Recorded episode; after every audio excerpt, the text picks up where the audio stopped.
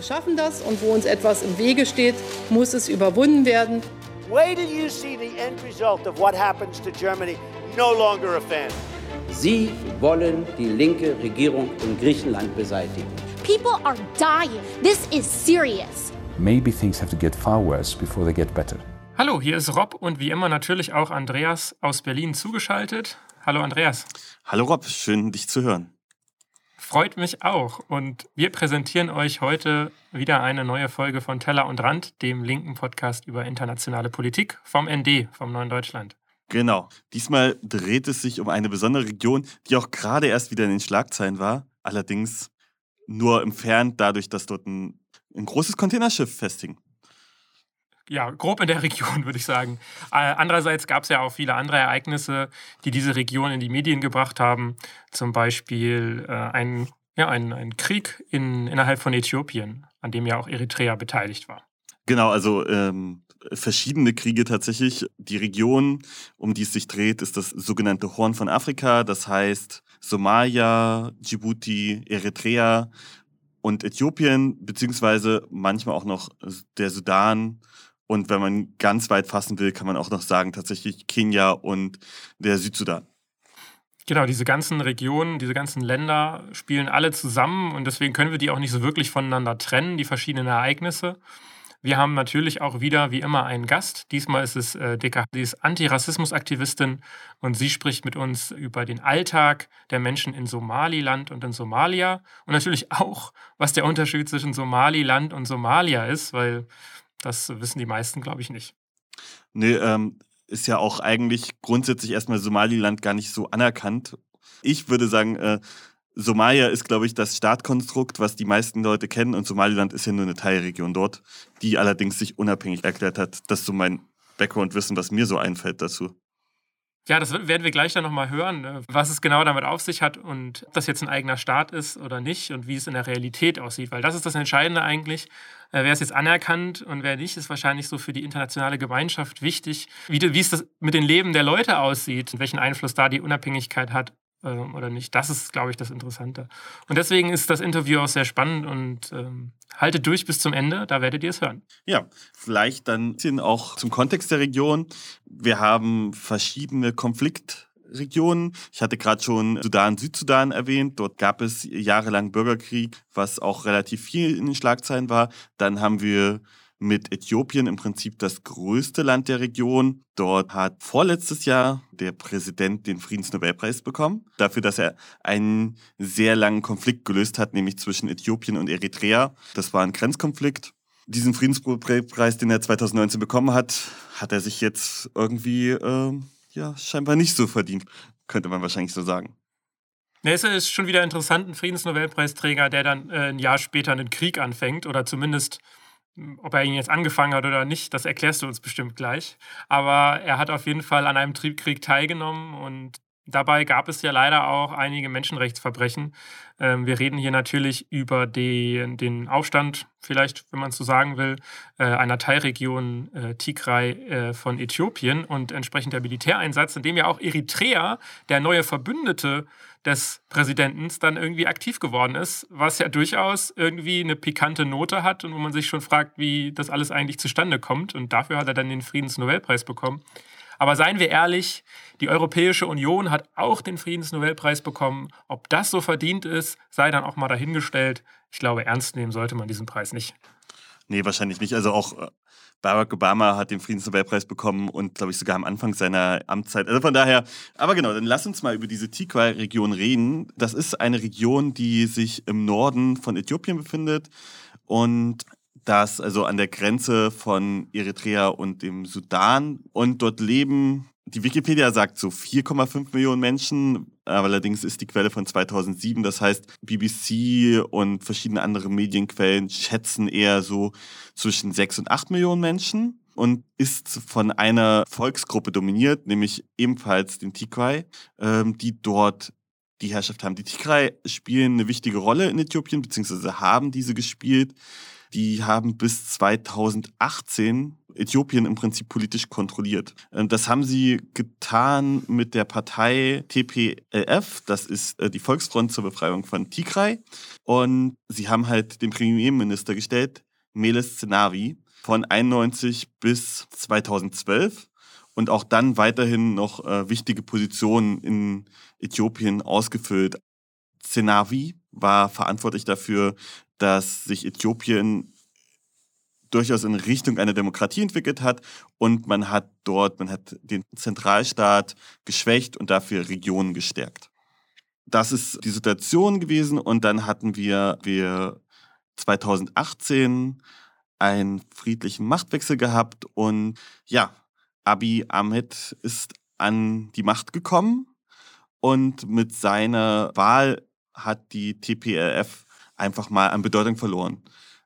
Dieser Bedeutungsverlust hat zu einer Konflikt geführt, was man sich auch vorstellen kann. Die Tigray und die TPLF waren sie halt in den letzten 20 Jahren eine der bedeutendsten Mächte und haben sich wahrscheinlich auch dementsprechend in dieser Rolle gesehen, obwohl sie auch nur die viertgrößte Volksgruppe Äthiopiens sind. Aber ähm, genau, sie haben sich halt als relativ wichtig erkannt und jetzt verlieren sie plötzlich die Macht und dann kommt die Covid-Krise. Und die Zentralregierung beschließt, erstmal keine Wahlen mehr abzuhalten, was ja auch erstmal gar kein dummer Beschluss ist, weil zu Wahlen treffen sich ja immer viele Menschen und wenn man eine Pandemie einschränken will, dann ist das natürlich doof. Daran haben sich alle Regionen gehalten, außer die Tigray-Region. Dort hat man gewählt. Und diese Wahl ging wie immer für die TPLF erfolgreich aus. Sie gewann diese Wahl am 9.11.2020 vollständig. Und das tut sie eigentlich immer also alle 152 Regionalparlamentssitze gingen an die TPLF. So, die TPLF hat das nochmal genutzt und hat äh, gleich mal die bewaffneten äh, Polizeikräfte der Region aufmarschieren lassen und Stärke gezeigt. Die Reaktion darauf äh, der Zentralregierung war kurz am Anfang eine gewisse Ignoranz, dann ging es aber dazu über, dass TPLF sogar ja, Militärposten übernommen hat und daraufhin hat Abiy Ahmed die Armee in die Region geschickt mit der Begründung, wir müssen dort die Ordnung wiederherstellen. Sie haben die äh, Armee dort hineingeschickt, es gab Kämpfe und ähm, ja, dieser Konflikt eskalierte und eskaliert im Prinzip bis heute, auch wenn die Kämpfe relativ schnell vorbei waren, da die Armee wesentlich stärker ist. Aber die Region ist eine im äthiopischen Hochland und ist eine nicht so einfach zu kontrollierende Region und dementsprechend gibt es weiterhin Kämpfe und seitdem haben wir in dieser Region de facto einen Bürgerkrieg. Was hat denn jetzt ähm, Eritrea damit zu tun? Die haben ja jetzt diese Koalition gebildet und ich glaube, die Tigray-Region grenzt an Eritrea, richtig? Genau, das Eritrea grenzt an äh, die Tigray-Region und auch in den Kriegen äh, zwischen Äthiopien und Eritrea gab es äh, genau diesen Konflikt um diese Region. Also es gibt auch in Eritrea Tigray oder beziehungsweise Bevölkerungsgruppen, die sich den Tigray nahe fühlen. Und eigentlich wollte man auch mal von den Tigray aus äh, tatsächlich eine Region gründen, wo nur Tigray leben. Also das heißt, das ist erstmal schon mal ein Konflikt. Und auch haben die Tigray tatsächlich Eritrea beschossen mit Raketen, mit der Begründung, dass von Eritrea aus Drohnen gegen sie eingesetzt werden. Der Vereinigten Arabischen Emirate. Das heißt, es gab sogar äh, Versuche von den Tigray, Eritrea anzugreifen und Eritrea hat daraufhin und wahrscheinlich auch mit Interesse an diesem Konflikt Truppen ins Land geschickt. So, dass tatsächlich ähm, Ende März, das heißt vor wenigen Tagen, hat aber Abiy Ahmed gesagt, äh, Eritrea wird seine Truppen zurückziehen.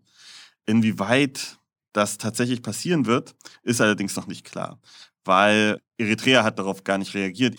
Grundsätzlich muss man halt auch sagen, alle drei Kriegsparteien oder vielleicht so zweieinhalb Kriegsparteien, also sowohl die Tigray-Truppen Truppen als auch die äthiopische Armee als auch die eritreische Armee verhalten sich halt leider wie Kriegsparteien sich nun mal verhalten. Es gibt äh, Massaker an der Zivilbevölkerung, es gibt Massenvergewaltigungen, es gibt äh, Plünderungen. Die Tigray-Gruppe ähm, hat tatsächlich im November, als sie die Region, als sie sich zurückkommen musste in, in die Hügel, haben sie teilweise die Infrastruktur zerstört. All diese Sachen wurden durchgeführt. Das heißt, äh, dort passieren Menschenrechtsverstöße von beiden Kriegsparteien. Und das hat jetzt auch gestern, also wir nehmen am 4. April auf, Ostersonntag. Und am 3. April haben das auch die, die G7 verurteilt. Es gab jetzt Berichte dazu, dass etwa 2000 Zivilisten durch Massaker ermordet wurden. Das heißt nicht durch Kriegshandlungen, sondern einfach umgebracht wurden. Dabei sind Kinder, dabei sind alte Menschen. Und wie gesagt, leider auch immer wieder Berichte von Massenvergewaltigungen von Frauen. Ist, ist klar, wer diese Massaker durchgeführt hat? Ist es sehr lastig auf einer Seite oder auf der anderen Seite oder sind da alle Kriegsparteien beteiligt? Alle Kriegsparteien sind auf jeden Fall Teil dieser, dieser Verbrechen. Die äthiopische Armee äh, scheint aber auf jeden Fall ein großer Akteur dabei zu sein. Genau. Mhm. Und man muss halt auch leider sagen, ähm, dass zum Beispiel Vergewaltigungen auch einfach eine Waffe in Kriegen leider sind. Natürlich ist dann die dominante Armee hat es leichter, solche Sachen leider auch noch einzusetzen. Ja klar, das ist natürlich die eritreische Armee und die äthiopische Armee dann natürlich leichter, wenn sie auf dem aufsteigenden Ast sind ohnehin. Ne? Genau, da spielen sowohl auch nochmal äh, politische als auch äh, ethnische Konflikte natürlich auch nochmal eine Rolle. Und die meisten Menschen, die in der Tigray-Region nun mal leben, sind Tigray. So, das heißt, deswegen werden die wahrscheinlich von den eigenen Menschen nicht so schlecht behandelt wie von den anderen. Die TPRF hat übrigens ihr, ähm, ihre Auf, ihr Aufbegehren damit begründet, dass sie Ahmed vorwerfen, äh, eine zentralstaatliche Diktatur einzurichten und er im Prinzip dafür die Corona-Krise nutzt. Zum einen kann man sagen, das machen bestimmte Diktaturen halt auch. Also man verbietet halt Demonstrationen äh, unter anderem aufgrund der Corona-Krise und nutzt das aus. Das sehen wir gerade in Myanmar zum Beispiel auch aber seine Regeln durchaus auch Sinn ergeben. Ob das wirklich so ist oder ob das, äh, ob das jetzt nur ein passender Vorwurf ist und die TPLF im Prinzip den Machtverlust nicht verarbeiten kann. Gleichzeitig ist es natürlich ein, ein, für Ahmed und seine ähm, Partei und seine Anhänger eine gelungene und gute Situation, um jetzt den politischen Feind auch zu entmachten, komplett. Genau, es ist auf jeden Fall möglich, dass beide Gruppen hier die Situation einfach mal ausnutzen und sagen, das ist jetzt die Chance, das durchzuführen und äh, die Situation für sich zu festigen, beziehungsweise wieder Macht zu erreichen. Ja, eine, eine wirklich äh, schwierige Situation, muss man sagen, was natürlich auch Folgen für äh, die Menschen vor Ort hat. Wir haben äh, bis zu 60.000, äh, teilweise sogar 100.000 Menschen, die in den Sudan geflüchtet sind. Es wird von bis zu einer Million Menschen gesprochen, die Binnenflüchtlinge in Äthiopien selber sind aus der Region heraus. Und wir reden halt von zwei bis vier Millionen Menschen, die auf humanitäre Hilfe der UN angewiesen sind in der Region. Also ein Konflikt, der sehr, sehr viele Menschen betrifft. Und das ist halt auch nur einer der Konflikte in der Region. Also es gibt da verschiedene andere Konflikte, die ebenso da noch mit hineinspielen. Das ist eigentlich der perfekte Übergang, äh, um nach Somalia zu, Somalia zu schauen. Weil wenn wir von Menschenrechtsverbrechen, von äh, schwierigen humanitären Situationen sprechen, dann ist Somalia und Somaliland auch eben ein ganzer Herd, in dem diese äh, Probleme auch herrschen. Ja, ich freue mich auf das Interview. Genau, aber bevor wir aufs Interview gehen, weil wir uns dort eben auf das Leben, der Alltagsleben der Menschen und die aktuelle Situation konzentrieren, denke ich, ist es vielleicht ganz wichtig, dass wir uns auch nochmal historisch ein bisschen schauen, ähm, wie das alles zustande gekommen ist. Und wie so oft müssen wir an einem Punkt anfangen, nämlich an der Kolonialisierung, vor allem Großbritannien und Italien der Situation. Interessant ist dann natürlich für, ganz, für den ganzen afrikanischen Kontinent ein Datum, nämlich äh, die Berliner Konferenz von 1884. Das ist ein Moment, in dem die Staaten Italien, Großbritannien, Frankreich, Deutschland, Belgien und Spanien, die haben sich zusammengesetzt und haben gesagt, okay, wir schauen jetzt mal, wer will was haben und dann teilen wir das alles auf in Afrika das ist dann halt so ein bisschen das Problem an dem Ganzen schon. Denn schon so früh wurden die Grenzen teilweise gezogen, die wir heute noch sehen und die sehr viele Probleme erzeugen. Also in Somalia ist es so, dass sich im Endeffekt Italien und Großbritannien das Land aufgeteilt haben oder das Gebiet aufgeteilt haben. Wenn man sich dieses, äh, ja, diese Form von Somalia vorstellt am Horn von Afrika, ist es wie so eine Sieben und der obere Teil der Sieben, der gehörte zu Großbritannien der untere Teil, der lange Teil der, der sieben zu Italien, so grob gesehen. Nun war es ja so, im Laufe des 20. Äh, Jahrhunderts ähm, kam der Faschismus äh, nach Italien oder er kam aus Italien ähm, an die Macht und äh, damit auch so expansistische Ideen, die Italien hatte. Und Italien wollte ein Großreich aufbauen, auch in Afrika. Und dementsprechend attackierte man 1935 das damals noch tatsächlich unabhängige Äthiopien. Ja, Äthiopien ist sogar der älteste Staat der Welt, weil es, also bis auf diese kurze Konfliktzeit, von der du jetzt redest, nie kolonialisiert wurde. Hängt unter anderem auch damit zusammen, dass sie Sklaven verkauft haben und dafür ihre Armee aufgerüstet haben. Ja, das ist natürlich auch eine äh, problematische Seite des Ganzen. Aber bis 35 waren sie unabhängig, bis eben Italien ähm, kam und einmarschierte. Die, ja, es liegt auch, hängt auch ein bisschen damit zusammen, dass zum Beispiel Somalis in Äthiopien leben, in dem damaligen Äthiopien zumindest. Ähm, und das war eben dann auch ein relativ leichter Kampf. Und ähm, genau, nach Beginn des Zweiten Weltkriegs, da mache ich mir einen kleinen Sprung, ähm, hat ja Italien bekanntlich verloren, ja, mit Deutschland zusammen. Glücklicherweise glücklicherweise und man teilte das Land auf wieder ähm, und stellte mehr oder weniger die Grenzen von vorher her. Italien bekam wieder diesen unteren Teil der Sieben und, und die Briten den oberen Teil. So, die hatten keine besonders starke Kontrolle über dieses Gebiet. Es war ein Protektorat von beiden.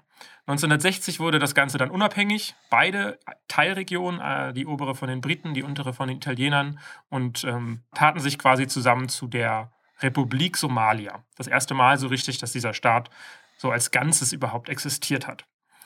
Dennoch war es weiterhin so, dass viele Somalis nicht im Land lebten. Also wir haben einige im heutigen Djibouti, in Äthiopien eben sehr, sehr viele und auch in Kenia ein paar tausend, aber nicht so viele. Also das ist vielleicht auch interessant, das Land war demokratisch organisiert. Es war schon äh, ein relativ fortschrittlicher Staat in dem Sinne.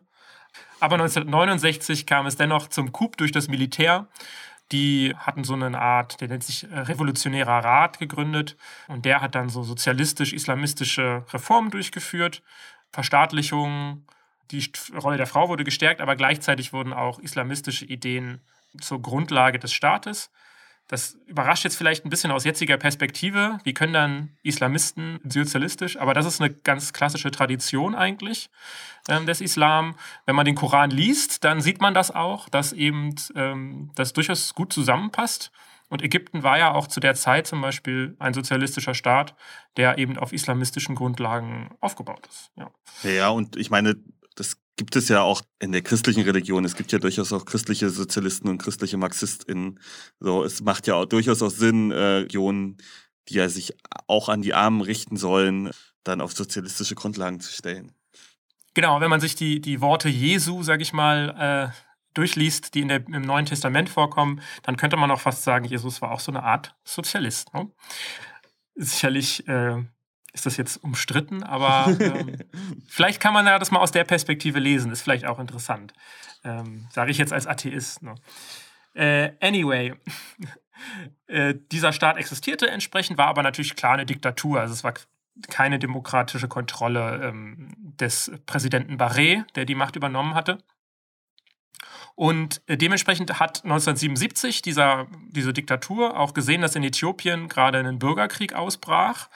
Es gab eine Dürre, die Menschen waren eben in Not, die Macht brach zusammen, kommunistische Rebellen übernahmen die Macht in Äthiopien und so sah sich Somalia dann in der Situation, dass sie einfach die Gebiete, in denen die Somalis leben, ähm, einnehmen konnten. Das taten sie auch, sie äh, marschierten ein und jetzt kommt natürlich ein Problem, das sind die Sowjetunion. Die ist natürlich befreundet mit beiden. Die sind mit den Sozialisten auf der einen Seite, mit den Kommunisten auf der anderen Seite befreundet und mussten sich jetzt entscheiden. Und die Entscheidung war, sie gingen auf die Seite Äthiopiens. Die Amerikaner kamen dann schnell den Somalis zu Hilfe. Mitte des Kalten Krieges kann man sich eigentlich nichts anderes vorstellen. Aber die Sowjets waren mehr engagiert bei der ganzen Sache und so gewann Äthiopien das Ganze. Übrigens 15.000 kubanische Soldaten haben auch gekämpft in diesem Krieg. Auch noch vielleicht eine interessante Randnotiz. Die Amerikaner gaben lediglich 100 Millionen äh, Dollar Hilfe im Jahr. Das reichte schlichtweg nicht aus. Und so wurde der äh, Barré zurückgedrängt. In Somalia bedeutete das eine massive Wirtschaftskrise. Es kam zufällig auch gerade noch mal eine Dürre durch das Horn von Afrika und massive Flüchtlingswellen natürlich aus den, also aus den Gebieten des äh, Äthiopiens, wo eben viele Somalis lebten und das Land konnte das einfach nicht schaffen. Und die Opposition begann dann eben auch Angriffe. Das Somaliland im Norden, da kommen wir nämlich jetzt zum Somaliland, das ist dieses ehemalige britische Gebiet. Die Clans, äh, die dort eben herrschten oder ähm, lebten, die haben dann äh, zu den Waffen gegriffen und gesagt, wir wollen mit euch nichts zu tun haben. Das fand aber der Barret nicht so toll. Ähm, hat eben mit militärischer Macht diese Aufstände niedergedrückt und auch Luftangriffe, wahllose Luftangriffe auf die Städte dieser, äh, dieser Region abgefeuert. Angeblich sind um die 100.000 Menschen gestorben, also Zivilisten, muss man dazu sagen, die, die meisten davon Zivilisten. Und das führte aber nicht unbedingt zur Sicherung des Landes oder Stabilität des Landes, denn immer mehr Clans und Warlords in der Region haben gemerkt, sie wollen mit diesem Präsidenten nichts mehr zu tun haben, wenn der so brutal gegen die eigenen Leute vorgeht. Und so kam es dazu, dass 1991 der Präsident das Land verlassen musste. Und das Ganze, was passierte, ist natürlich ein neues Machtvakuum, äh, entwickelte sich. Die ganzen Regionen, die sowieso von den Clans ähm, mehr oder weniger regiert werden, ähm, die griffen alle zu den Waffen und versuchten eben dieses Vakuum zu füllen. Und das, der ähm, somalische Bürgerkrieg begann.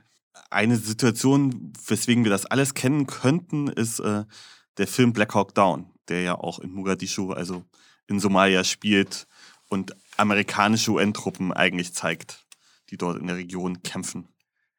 Genau, die UN und die, äh, die internationale Gemeinschaft hat natürlich versucht, dagegen zu arbeiten und die Situation zu befrieden. Das war ja eher nicht so erfolgreich, wenn man den Film auch genau verfolgt. Das waren vor allem auch afrikanische Truppen, aber eben auch Amerikaner.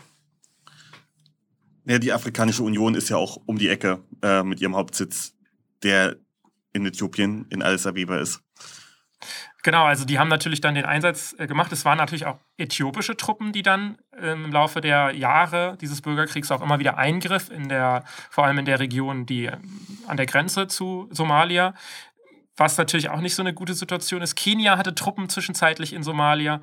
Das Ganze ist quasi in einem furchtbaren Chaos äh, geendet und das führte auch dazu, dass es so ein bisschen Paradies für so islamistische Gruppierungen, so radikal-islamistische Gruppierungen wurde. Äh, wie zum Beispiel die Al-Shabaab, aber auch ausländische, also ausländische islamistische Gruppen, die eben ihre Netzwerke dort aufbauen konnten.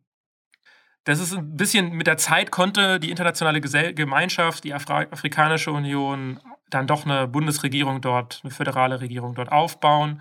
Die hat natürlich auch bis heute nicht viel Macht und hat im Endeffekt nicht so viel zu, zu bieten. Aber mit der Zeit wird das besser. Das Land befriedet sich tatsächlich auch immer mehr mit der Zeit. Vor allem so mit dem Hauptgegner Al-Shabaab ist man sich eigentlich einig, dass man die nicht im Land haben will. Und das einigt natürlich auch ein bisschen. Die einzigen, die nicht so richtig da mitmachen wollen, das ist, sind die Menschen in Somaliland oder die, die Clans dort im Norden des Landes. Äh, und die haben einfach ihr eigenes Ding gemacht. Die haben ihren eigenen Staat gegründet, die haben ihre eigene Grenze, ihre eigene Armee, ihre eigene Polizei, ihre eigenen Behörden. Und ähm, das sieht, sie sind nicht anerkannt international, aber sie machen einfach so ihr Ding und faktisch sind sie ihr eigener Staat. Ob das jetzt irgendwer sie anerkennt oder nicht, spielt da nicht so eine große Rolle äh, in diesem Staat. Aber im Endeffekt ist es ein eigener Staat und es wird über kurz oder lang, denke ich, auch ein eigener Staat werden. Und man muss halt auch sagen, sie haben halt tatsächlich eine relative positive Situation, dadurch, dass sie halt direkt am Golf von Aden und äh, damit an einer der wichtigsten Handelsstraßen der Welt liegen kann man da natürlich auch gut Geld verdienen. Ich denke, die Region wird, die ist auch deutlich entwickelter, eben auch genau aus diesen Gründen, als eben im, im Süden des Landes, auch weil eben wenig, kaum Terroranschläge stattfinden, weil eben ziemliche Sicherheit auch herrscht. Für wirtschaftliche Entwicklung ist das immer sehr wichtig. Ähm, interessant ist natürlich, dass, wie gesagt, offiziell gehören sie zur Bundesregierung ähm, oder zum Bundesstaat zur föderalen Regierung in, äh, in Mogadischu. Die wollte, sollte jetzt eigentlich dieses Jahr eine Wahl stattfinden lassen. Die wurde dann einfach nicht durchgeführt. Ja, das hatte verschiedene Gründe. Einerseits natürlich Covid. Das Land ähm, ist in einer tiefen gesundheitlichen Krise, genauso wie fast die ganze Welt und vor allem viele afrikanische Staaten, auch wenn darüber nicht so viel geredet wird.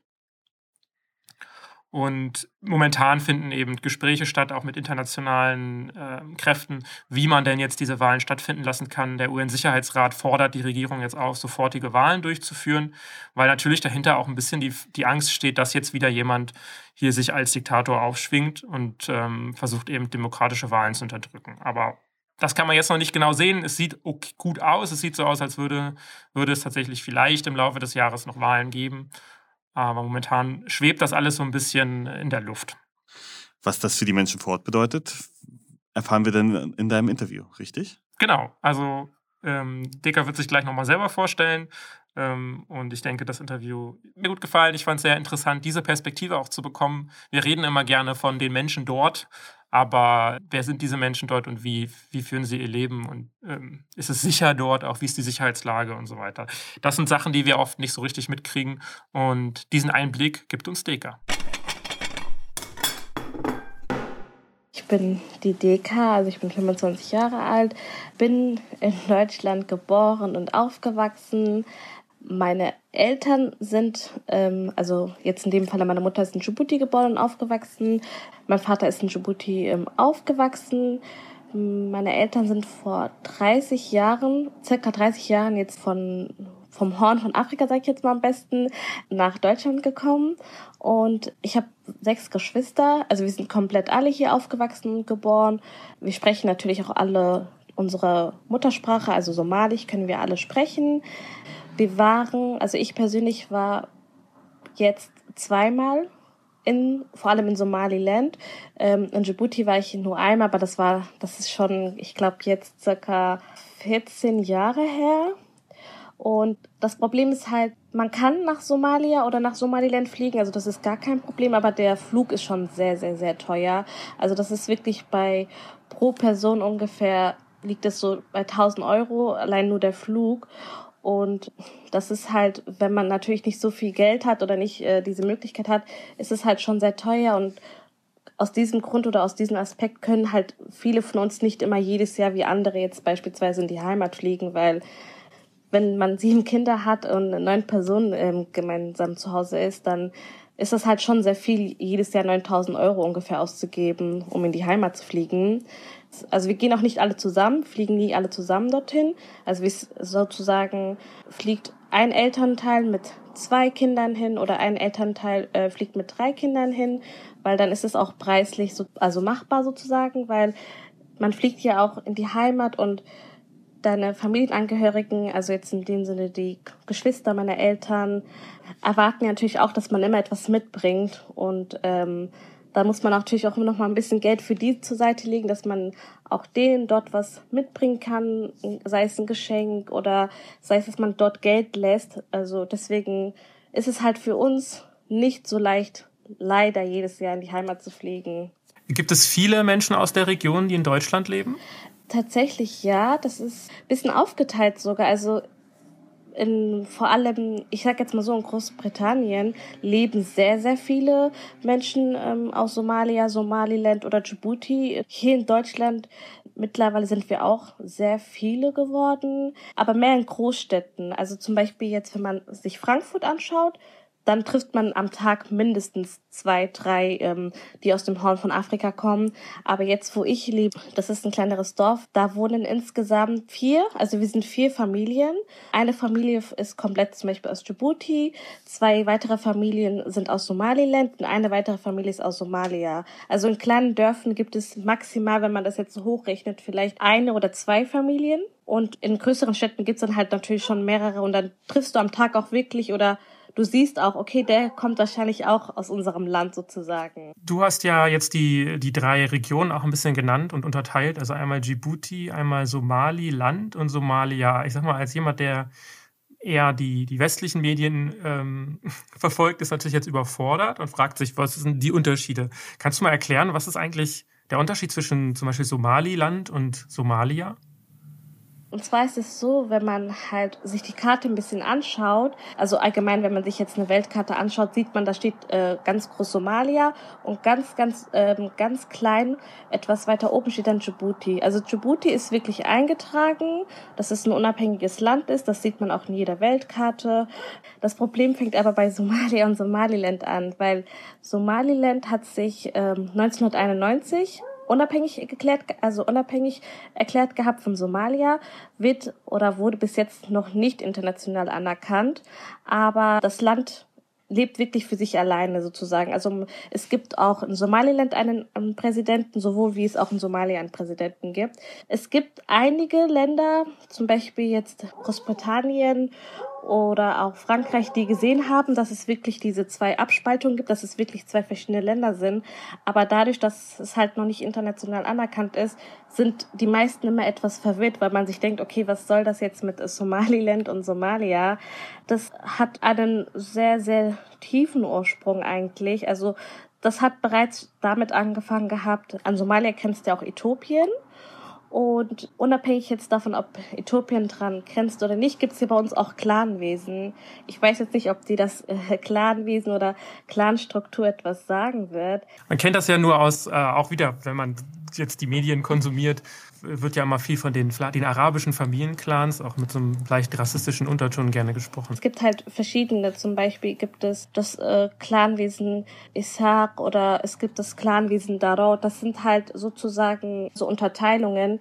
Ich weiß nicht, wie ich es am besten erklären soll. Zu erklären. Also das ist halt nicht so, wie es jetzt im Fernsehen dargestellt wird mit irgendwelchen arabischen Clans. Das sind halt wirklich, man sieht sich Einige Clans sehen sich ähnlich. Einige Clans haben natürlich ähm, sehr starke Unterschiede. In einigen Clans ist es so zum Beispiel, dass manche Personen zum Beispiel aus dem bestimmten Clan etwas heller sind. Also in dem Sinne heller, dass sie vielleicht eine helle, hellere Hautfarbe haben als der andere Clan, der etwas dunkler ist, sozusagen. Und dieses Clanwesenstruktur hat halt auch natürlich sehr viel Einfluss darauf gehabt, weil zum Beispiel aus Somaliland es gibt halt immer so einen sehr großen Über, also Überstamm, Überclan sozusagen.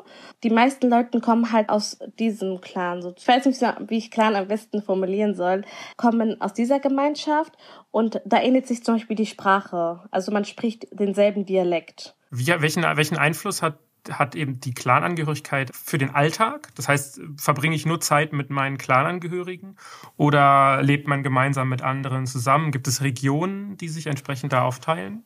Ähm, das ist zum Beispiel dadurch entstanden, dass es jetzt Somaliland äh, und Somalia gibt. In Somaliland leben halt wirklich nur die Menschen, die aus diesem Clan kommen. Klar gibt es ähm, andere, die aus einem anderen Clan kommen, zum Beispiel jetzt aus dem Clan, der in Somalia ist, die auch bei uns leben und ähm, ganz normal arbeiten. Das hat, ich weiß nicht, ob dir das jetzt was ganz genaues sagen wird, aber es gab ja damals den Ogaden-Krieg, ähm, vor allem mit Äthiopien, weil zum Beispiel einige, die jetzt aus dem Clan Isaac zum Beispiel waren, haben äh, in Äthiopien gelebt und also an der Grenze sozusagen. Und damals gab es ja diesen Krieg, weil Somalia wollte wieder sein Stück Land zurückerobern und ähm, Äthiopien hat natürlich gesagt, nein, das ist unser Land. Dadurch hat dann dieser ganze Streit angefangen, der ganze Krieg besser gesagt. Und es ging einfach nur darum, dass einige aus den bestimmten Clanwiesen dort gelebt haben und es gab damals, ich glaube, das war so in den 70ern, gab es auch einen Präsidenten aus Somalia, der hieß Siad Barre und er hat zum Beispiel versucht gehabt, den Clan Isaac auszulöschen. Also er hat wirklich ähm, versucht, diese Menschen einfach auszulöschen, in dem Sinne, dass diese Menschen gejagt worden sind. Ähm, man hat versucht, sie umzubringen und das alles ist halt sozusagen in, diese, in diesem ganzen Krieg mit verwurzelt und mit strukturiert gewesen, dass dann Somaliland wirklich gesagt hat, wir möchten unabhängig von Somalia sein, wir möchten auch unabhängig jetzt ähm, in dem Sinne von Äthiopien sein, wir möchten unser, unser eigenes Land kreieren. Und dadurch hat sich dann sozusagen Somaliland entwickelt, damit wirklich die Leute, die aus diesem bestimmten Clan kommen, einfach in Freiheit leben können, ohne von irgendjemandem gehasst zu werden oder von irgendjemandem gejagt zu werden oder von jemandem ermordet zu werden, nur weil man halt diesem bestimmten Clan angehört. Also so sich dann Somaliland entwickelt, dass sie dann gesagt haben, okay, es, es reicht, weil es sind bereits schon sehr viele Menschen gestorben. Wir hatten diesen großen Krieg gegen ähm, Äthiopien gehabt. Wir haben schon vieles verloren, was wir eigentlich hätten nicht verlieren dürfen. Und das hat sich dann dadurch sozusagen entwickelt. Man merkt es auch in Somaliland und in Somalia gibt es auch verschiedene Arten und Weise, wie man Somalisch spricht. Also wenn ich jetzt mich mit jemandem unterhalte, der aus Somalia kommt, dann merkt man das sofort an unserer Sprache, weil es fängt zum Beispiel bei dem Wort Strümpfe an. So, also wir sagen Strümpfe auf Somalisch komplett anders wie jemand, der jetzt aus Somalia kommt. Also man merkt wirklich, unsere Sprachen haben, sind eigentlich ist es die Sprache Somali, aber es, ist, es wird auf verschiedenen Dialekten gesprochen. Und das ist auch sehr oft ein Streitgrund gewesen, auch bis heute noch manchmal ein Streitgrund, weil man sich dann, weil dann der eine sagt, ja, du sprichst irgendwie somalisch anders und dann sagt der andere, ja, du sprichst es anders. Also das sind also ganze Reibungspunkte gewesen, dass es dann wirklich dazu geführt hat, dass Somaliland gesagt hat, wir möchten unabhängig von euch sein. Also wir möchten wirklich unseren, unseren eigenen, unseren eigenen Staat haben, unser eigenes Land haben. Wir möchten die Sprache sprechen, die wir auch gelernt haben ähm, wir möchten nicht irgendwie ähm, ja verfolgt, gejagt werden, nur weil ihr das Gefühl habt, wir sind anders als ihr. Du hast auch angesprochen, es gab eben diese Kämpfe auch zwischen Clans, die ja dann auch zu eben der, der Gründung oder der Unabhängigkeitsbestrebungen von Somaliland führten oder führen. Ist die Situation immer noch so? Ich meine, du hast erzählt, dass du auch schon dort warst. Ähm, ist, es, ist die Sicherheitslage, um es jetzt mal so äh, technisch auszudrücken, ähm, schwierig? Also ich kann eigentlich sehr gute Vergleiche ziehen, weil ich war im zwei Jahre 2009 in Somaliland und dann nochmal jetzt im Jahre 2018 in Somaliland. Und wenn ich das von damals auf jetzt 2018 vergleiche, es sind zwar jetzt ähm, nur neun Jahre vergangen, hat sich schon sehr, sehr, sehr viel getan. Also wenn ich mir das so anschaue, was im Fernsehen gezeigt wird, ist es ein bisschen erschreckend, weil man zeigt halt immer nur die Schattenseiten oder man zeigt halt wirklich nur sehr oft die Armut oder wie Menschen sich bekämpfen. Aber also es hat sich wirklich komplett geändert. Die Menschen leben wirklich ähm, frei, also in dem Sinne frei. Man sieht sie wirklich in den Straßen rumlaufen. Damals, als ich 2009 dort war, waren zum Beispiel einige Straßen noch nicht ausgebaut. Mittlerweile sind diese Straßen ausgebaut. Es gibt auch sehr viele Touristen, die zum Beispiel jetzt aus komplett verschiedenen, ganz anderen Ländern kommen, die unsere Kultur schön finden. Es gibt auch sogar wirklich Leute aus Somalia, die zum Beispiel in Somaliland arbeiten oder ähm, die Universität besuchen. Klar gibt es vielleicht da manchmal so kleine Konflikte, so Streitigkeiten untereinander, dass man vielleicht sagt, ey, du kommst ja aus äh, Somalia, du kommst doch gar nicht aus Somaliland. Aber das sind wirklich sehr, sehr, sehr kleine Streitigkeiten. Also Somaliland hat sich wirklich sehr, sehr gut weiterentwickelt. Es ist mittlerweile eine Demokratie. Also wie du auch schon vorhin gesagt hattest, es gibt ganz normale Präsidentschaftswahlen, Kommunalwahlen. Auch Frauen können tatsächlich wählen gehen. Es ist kontrolliert, es ist auch sicher. Ich sag mal so, man hat, muss keine Angst haben, in Somaliland rumzulaufen. Ich kann da nur von mir sprechen. Ich bin selber mit den ganz normalen Bus gefahren, bin durch die Stadt gelaufen, hatte nicht einmal irgendwie das Gefühl, so ich müsste jetzt Angst haben um meine Sicherheit. Also es ist auf jeden Fall gesichert. In der Stadt gibt es auch mittlerweile, so wie, also jetzt wie bei uns, gibt es eine Mall, ein Einkaufszentrum. Ähm, einige Orte sind auch bewacht, bewacht in dem Sinne, dass da wirklich ähm, Zivilpolizisten vor Ort sind. Es gibt auch ein Café, das heißt zum Beispiel Café Berbera. Ich weiß nicht, ob das dir bewusst ist, aber es gibt ja auch in, in Somaliland, also in Hargeisa gibt es ähm, gibt es ein Meer, das heißt Berbera und ich glaube, dass die deswegen wahrscheinlich den Namen Café Berbera genommen haben. Und das ähnelt wirklich, sagen wir mal so in Anführungsstrichen einem Kaffee Extrablatt, aber noch mal in kleiner Version. Und da sieht man auch, also als ich mit meinem Vater dort war, haben wir gesehen, dass da wirklich auch ähm, zum Beispiel jemand aus Arabien saß an einem, an einem Tisch, ähm, da saß an dem anderen Tisch zum Beispiel jemand, der aus Somalia kam und mit jemandem, der aus Somaliland kam. Und die haben ganz normal zusammen einen Kaffee getrunken, gegessen, gelacht und da hat man nicht diese Streitigkeiten oder diesen Hass wie vielleicht vor 30, 50 Jahren gesehen. Also ist schon, schon ein krasser Unterschied. Und gibt es diese Differenz zu Somalia? Ich meine, was man hört aus Somalia ist ja eher gruselig. Ich habe zur Vorbereitung der Sendung äh, eine Dokumentation vom letzten Jahr äh, geschaut ähm, aus Mogadischu. Und das sah ja eher aus wie eine Kriegszone mit ähm, eben auch zahlreichen regelmäßigen Anschlägen äh, von, von der äh, Al-Shabaab-Miliz zum Beispiel. Ist das, das ist also ganz anders entsprechend. Also in Somalia ist es so, ich war jetzt selber noch nicht direkt dort. Ich würde es mir auf jeden Fall auch vornehmen, mal dort äh, hinzureisen, um einfach auch nochmal selber das ähm, betrachten zu können, weil ich finde das sehr wichtig, wenn man das auch nochmal mit den eigenen Augen sieht, weil ich will jetzt nicht sagen, dass ich den Berichterstattungen nicht immer glaube, aber manchmal wird es immer halt ein bisschen schlimmer dargestellt, als es eigentlich ist. Ich habe persönlich auch Freunde, die zum Beispiel jetzt auch wirklich aus Mogadischu kommen. Dort gibt es halt leider immer noch diese Anschläge von der Al-Shabaab. Natürlich, das kann man jetzt auch nicht ähm, kleinreden. Es gab ja, ich weiß nicht, ob du das mitbekommen hast, erst vor kurzem, also jetzt Anfang März, gab es ja wieder einen Anschlag, wo 20 Menschen ums Leben gekommen sind und viele weitere waren oder viele weitere wurden auch noch verletzt. Meistens sind es halt immer unschuldige Zivilisten, die dabei sterben. Einfach Menschen, die zum falschen Zeitpunkt am falschen Ort gewesen sind. Diese Terrorgruppe Al-Shabaab, die sorgt halt wirklich extrem dafür in Somalia, dass es halt immer wieder diese Anschläge gibt, dass wirklich Menschen dabei sterben. Ähm, aber was ich so wirklich an, an Geschichten und ähm, Videos von Freunden gesehen habe, ist auch, dass Somalia sich auf jeden Fall sehr weiterentwickelt hat. Also es gibt auch genau dort, wie in Somaliland, gibt es ganz normale Cafés. Es gibt ein echt sehr, sehr schönes Einkaufszentrum. Die haben auch den Lido Beach ähm, der auch sehr, sehr schön ist. Also man sieht, dass es auch dort, dass die sich auch dort sehr weiterentwickelt haben, definitiv.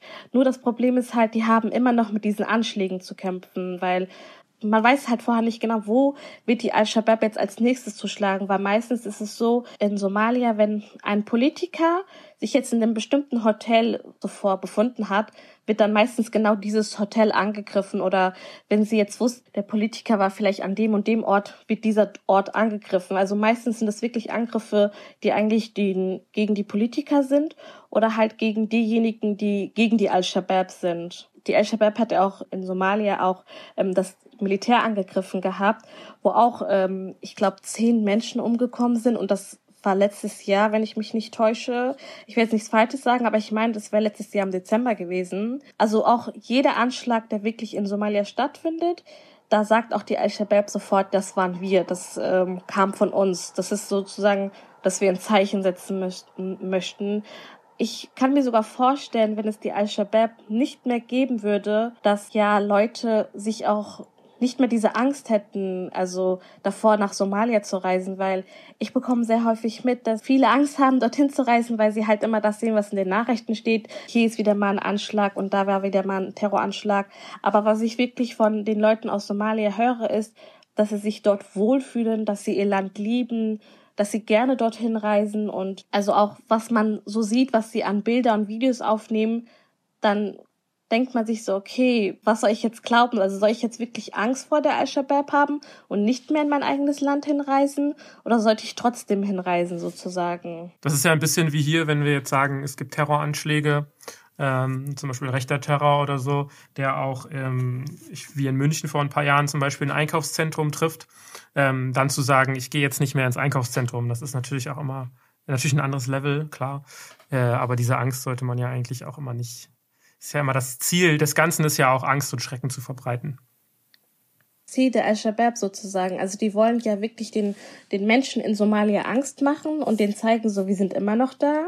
Diese, also diese Angst, die die Menschen halt durch die Al-Shabaab bekommen, verunsichert halt immer sehr viele, ob man wirklich in die Heimat hinreisen soll oder nicht. Und wenn sie dann wirklich tatsächlich sich trauen, dorthin zu reisen und auch wieder zurückkommen, sagen sie jedes Mal, die Angst war unbegründet. Es war schön, es war schön, äh, das eigene Land zu sehen. Es war schön zu sehen, wie sich das Land auch verändert hat, weil ähm, ich sag mal, so viele also die meisten von uns sind ja ähm, die erste Generation, weil unsere Eltern sind ja als erstes hierher gekommen. Wenn die Eltern auch selber ähm, wieder zurück in die Heimat reisen, sind sie auch verwundert, weil die meisten haben ja wirklich die Heimat verlassen, als teilweise Bürgerkriege stattgefunden haben. Und man hat die Heimat verlassen mit, mit dem Eindruck, okay, da war jetzt alles zerstört und dann kommt man wirklich nach 20 Jahren wieder dorthin und sieht, wow, da wurde jetzt ein Einkaufszentrum gebaut und da kannst du ja einfach spazieren gehen, da kannst du einfach äh, mit einem Freund Kaffee trinken gehen, da kannst du ganz normal durch die Stadt laufen. Ich sehe, wenn man jetzt sich die Karte anguckt, ich hätte mir die bei Google Maps aufgemacht, dann wirkt die die Grenze jetzt nicht so zwischen ähm, Äthiopien und Somalia ähm, und Somaliland jetzt nicht so natürlich, sondern wie mit so einem Stift gezogen. Das scheint ja nicht so ganz zusammenzupassen mit den Clanstrukturen. Gibt es da Probleme jetzt, dass zum Beispiel eben diese Grenzen, die ja offensichtlich von den Kolonisten gezogen wurden, ähm, machen die Probleme? Also klar, das gibt's immer noch. Also zum Beispiel jetzt heute, wenn man das nur heute betrachtet, ist es so, es gibt halt immer noch diese Konflikte jetzt ähm, mit Äthiopien beispielsweise, dass man sagt, ähm, okay, ab hier ist das jetzt wirklich, das gehört zu Äthiopien, ab dieser Grenze sozusagen und äh, ab der Grenze gehört das euch. Ah, da sind halt immer diese inneren Konflikte nochmal, dass dann zum Beispiel, ich kann das natürlich noch vollkommen nachvollziehen, weil das eine Land sagt natürlich, das ist mein Land und das andere Land sagt, das ist aber mein Land. Und ich finde da zum Beispiel, das muss man da wirklich sagen, da sind, daran ist die Kolonisation schuld, weil diese Länder, also jetzt in dem Sinne Großbritannien, Frankreich, Italien, sind ja einfach im Horn von Afrika eingedrungen, haben diese Länder eigentlich zerstört, ähm, haben die Menschen traumatisiert, haben diese Menschen eingegrenzt und man wusste dann durch diese ganzen Zerstörungen nicht mehr, okay, was, was ist jetzt noch unser Gebiet und was ist das Gebiet von den anderen. Und da gibt's halt immer noch diese kleinen Konflikte, dass man dann schon sagt, okay, das ist jetzt von uns und das ist jetzt ähm, von euch. Ich kann nur davon sprechen, ähm, als ich äh, auch in Somaliland war, bin ich auch mit meinem Vater etwas weiter rausgefahren und er hat mir dann auch gezeigt gehabt, wo das dann wirklich anfängt mit den Grenzen.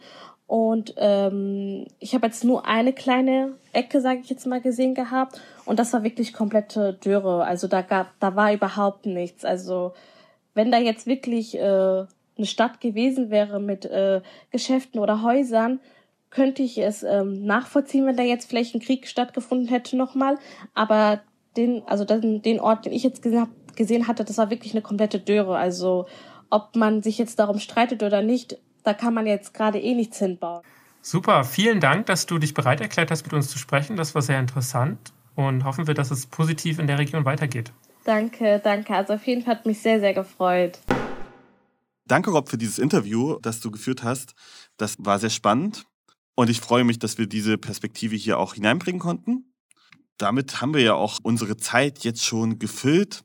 Trotz dessen äh, dachte ich natürlich, dass wir auch eine gute Nachricht zumindest vom Kontinent bringen sollten, also vom afrikanischen Kontinent, wenn wir uns da schon die ganze Zeit drauf bewegen. Und zwar habe ich eine positive Nachricht aus Niger, was jetzt nicht am Horn liegt, ganz im Gegenteil, sondern das liegt in der Maghreb-Zone, wie man das auch äh, sehen mag. Genau, aber ähm, dort liegt Niger, es ist eines der ärmsten Staaten Afrikas, wenn nicht sogar eines der ärmsten Staaten der Welt.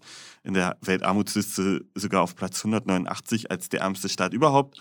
Und sie haben es geschafft, seit 1960 das erste Mal einen friedlichen Machtwechsel durchzuführen. Und zwar haben wir jetzt äh, Mr. Bazoum, 61 Jahre alt, ist jetzt der neue Präsident in Niger, nachdem sein äh, Vorgänger, der ist nämlich nicht nochmal angetreten und der Grund dafür war, dass er einen Leadership Prize nur dann bekommen hätte, wenn er, äh, wenn er halt sein, seine Amtszeit wirklich vorbildlich beendet. Dieser Leadership Prize umfasst 5 Millionen Dollar. Das ist ja auf jeden Fall wert, nicht nochmal anzutreten. Und ähm, ja, damit gab es einen friedlichen Machtwechsel und das ist ja sehr gut. So haben wir also jetzt Mohamed Bazoum als neuen Präsidenten. Niger ist trotzdem in einer schweren Krise, leider. Ähm, dort gibt es Kämpfe von islamistischen Gruppen und äh, insgesamt, wie gesagt, ein sehr, sehr armes Land und auch der Rivale hat am Anfang zumindest diese Wahl nicht anerkannt. Es gab die Versuche eines Coups, der aber niedergeschlagen wurde. Aber trotz alledem immerhin ein Machtwechsel, in möglichst friedlicher Art positive Blicke. Und wir wollen ja wenigstens ein bisschen positiv hinausschauen, auch wenn es jetzt nicht die Top-Sterne-Nachricht war, leider. Auf jeden Fall. Aber wir nehmen das, was wir kriegen können in diesen turbulenten Zeiten. Ich wollte gerade sagen, 2021 wird wahrscheinlich nicht das Jahr, was uns allen wegen sein, seiner guten Nachrichten in Erinnerung bleibt. Nee, das, definitiv, das definitiv nicht. Aber dann, dann sind wir jetzt schon wieder am Ende unserer Sendung. Äh, ich würde gerne noch eine Bitte loswerden, dass euch hier alles gefällt. Dann könnt ihr das bei iTunes und Spotify. Folgt uns bitte und liked das Ganze und hört uns so viel ihr könnt. Das würde mich sehr freuen oder würde uns sehr freuen. Und ihr könnt natürlich auch das ND unterstützen, zum Beispiel mit einem Abo oder ähm, auf der Website kann man auch so kleine Spenden abgeben, wenn man, wenn einem die Artikel gefallen. Das könnt ihr auch gerne tun. Ich glaube, das tut dem ND gerade ganz gut. Und uns auf jeden Fall auch, äh, weil wir dann mitbekommen, ähm, dass es euch gefällt. Ja, dann war es das für diesen Monat schon, oder? Genau. Und äh, schauen wir mal, wo es uns nächsten Monat hinträgt. Wir hören uns wieder im Mai. Schönen Tag, Abend oder Nacht euch. genau, macht's gut.